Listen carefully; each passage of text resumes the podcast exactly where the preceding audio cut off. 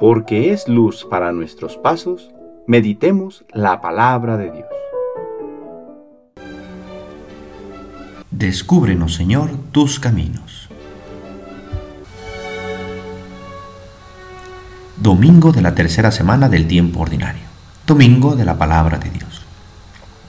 Dios ha creado al ser humano con una capacidad que lo hace especial dentro de la creación la cual, cuando la logra desarrollar, alcanza caminos de paz y comunión con los demás. De lo contrario, puede crear destrucción y confusión. Me refiero, entre otras capacidades, a la comunicación. Dios nos ha hecho capaces de aprender un lenguaje, hablar entre nosotros para ponernos de acuerdo y crear una comunidad. Por medio de las palabras compartimos con los demás lo que pensamos, nuestras experiencias y deseos. Somos capaces de abrir nuestro mundo a quien nos rodea y conocer el misterio de los demás. Esta capacidad de comunicación no se limita a nuestro pequeño mundo, sino que trasciende hasta la eternidad, ya que Dios ha querido hablarnos a nuestro modo, se ha hecho palabra.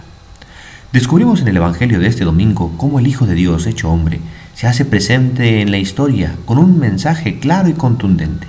Conviértanse. Cambiar de rumbo, dirigir nuestra vida hacia su verdadero destino. Y no hay tiempo que perder, pues como señala San Pablo en la segunda lectura, este mundo es pasajero y esto no para causarnos temor o preocupación, sino para tener en cuenta la gran oportunidad que Dios nos está regalando.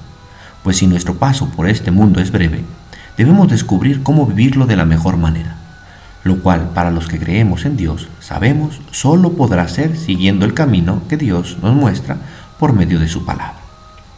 Ante este mensaje de salvación, que es la palabra de Dios que llega hasta nosotros por medio de la Sagrada Escritura, debemos tener la actitud de los primeros discípulos que cuando escucharon el sígueme rotundo y fuerte de Jesús, lo dejaron todo. O la actitud de los habitantes de Nínive, de los cuales nos habla la primera lectura, que cuando el profeta Jonás pasó diciendo que Dios pedía que se convirtieran para no destruirlos, inmediatamente su actitud fue de arrepentimiento y reparación. La palabra de Dios no pasa de moda, pues es Dios mismo quien nos habla a través de ella, y su palabra es eterno camino de salvación. Es la palabra de Dios, que es Padre lleno de amor y misericordia. Pero ¿estás tú dispuesto a atender su voz para discernir lo que debes hacer hoy en tu vida? Pidamos a Dios nos dé oídos de discípulo para que cuando escuchemos su voz se encienda nuestro corazón.